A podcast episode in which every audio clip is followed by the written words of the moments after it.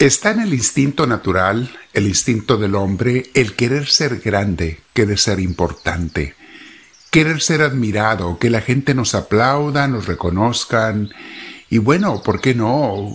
Pues que nos vean como seres muy, muy grandes. Es un instinto, mis hermanos, que hunde a mucha gente y que aunque es natural, no deja de ser animal.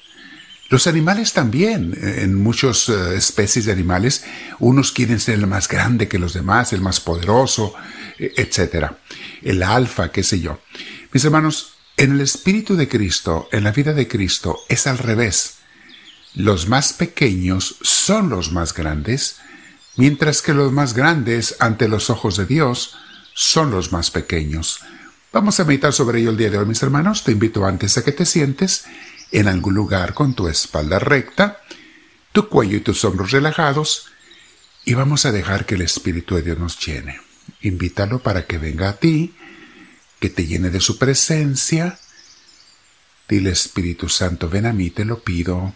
Hazme sentir tu gracia.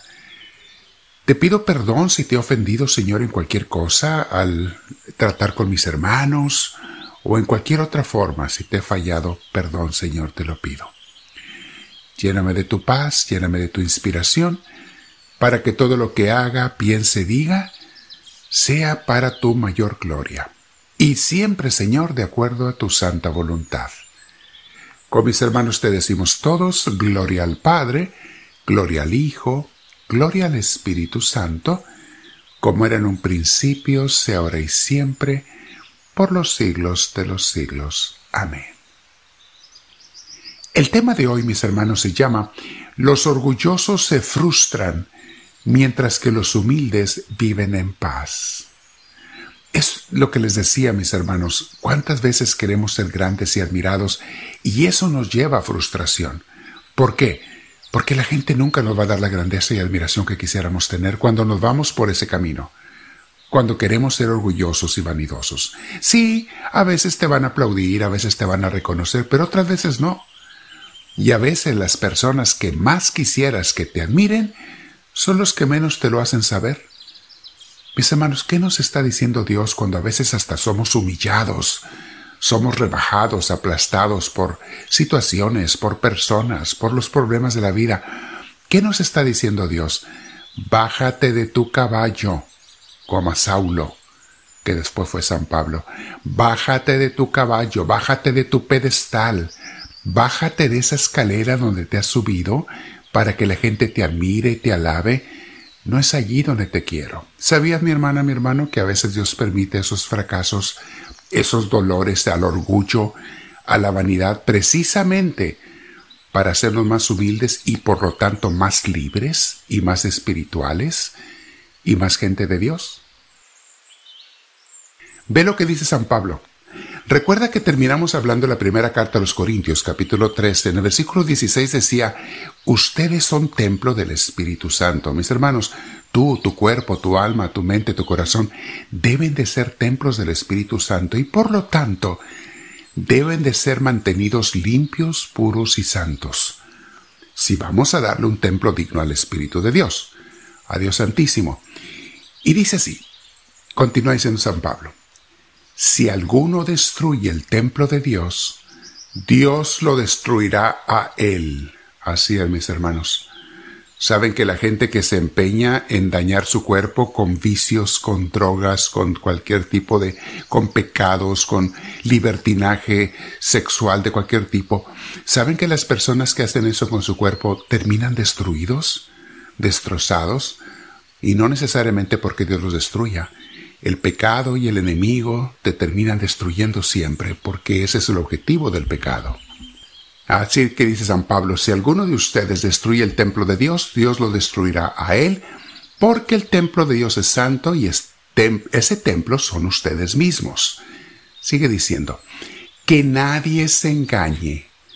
Si alguno de ustedes se cree sabio según la sabiduría de este mundo, vuélvase como un ignorante, o sea, bájese de su pedestal, deje de creerse mucho.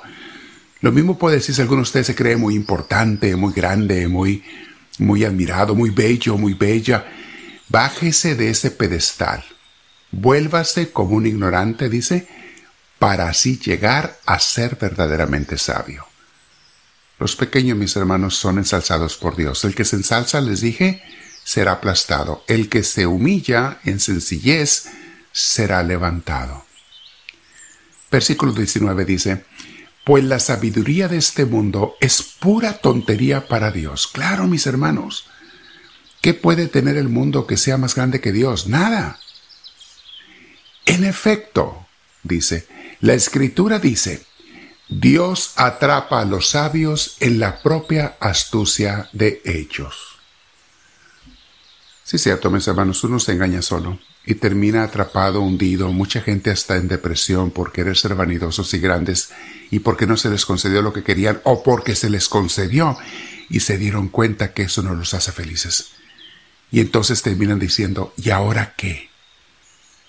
Yo creí que al tener esta fama, este dinero, este poder, esta propiedad, estos lujos, yo creí que al tener eso, esta belleza, iba a ser muy feliz y ahora que lo tengo me doy cuenta que no soy ni un gramo más feliz que antes. Viene la desilusión, mis hermanos. Después de la ilusión, siempre viene la desilusión. Y esa duele mucho, pero si la sabes aprovechar, es la que te va a arrimar a Dios. Versículo 20 dice, y dice también el Señor, el Señor sabe que los pensamientos de los sabios son tonterías. Se refiere a los sabios de este mundo, mis hermanos, que los pensamientos de los sabios son tonterías.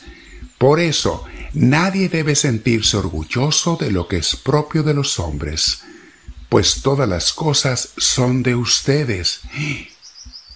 Qué fuerte está esto, mis hermanos. Nadie debe sentirse orgulloso de lo que es propio de los hombres. Ninguna cualidad humana, ningún bienestar, ninguna riqueza, ninguna fama o honores que te den. Hay gente que como le encantan los honores y las medallas. Es pura falsedad eso, mis hermanos, es pura manipulación. Pero eso es otro tema.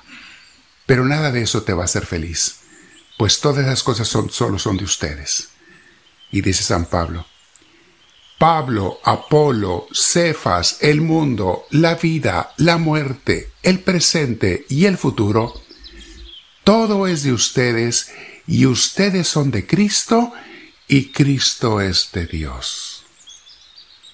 ¿Por qué no entendemos esto, mis hermanos? Al final de cuentas, todo, todo es de Dios. Todo nace en Dios, todo vive en Dios y todo termina en Dios. Y aquellos que se alejan de Dios terminan perdiéndose porque todo el sentido de la vida era para que fuéramos de Dios. Qué dolor eterno tendrán aquellos que se creen muy grandes, muy sabios, muy poderosos, muy inteligentes, muy bellos, muy admirados. Qué dolor tan grande van a sentir cuando se den cuenta que todo eso era pura vanidad, Vanidad de vanidades, dice el Antiguo Testamento. Y todo pura vanidad, puro engaño.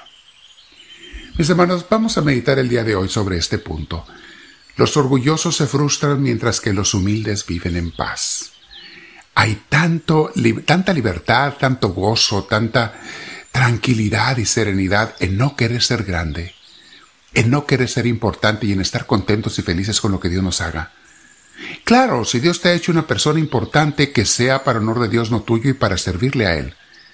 Pero tú nunca lo creas como algo tuyo. Si eres grande ante los ojos del mundo en cualquier campo, muy bien, pero en tu corazón humilde, y esa grandeza siempre al servicio de Dios y los demás. Quédate platicando 20 minutos con el Señor, mi hermana, mi hermano. Dale el tiempo que Él se merece cada día y que a ti te irá purificando, enriqueciendo y dando la sabiduría de Dios, no la del mundo. Dile al Señor, y comparte esto con tus hermanos, mis hermanos, esta, grabación, compártela con tus contactos. No dejes de suscribirte en YouTube, en la cruz que va a aparecer enseguida, o en la palabra que dice subscribe, si no lo has hecho antes. Si ya lo hiciste, no tienes que repetirlo. Y también, mi hermana, mi hermano, eh, pon la mano hacia arriba de si te gusta, para que más gente se le comunique, se le comparta esta enseñanza. Dile al Señor, háblame Señor, que tu siervo te escucha.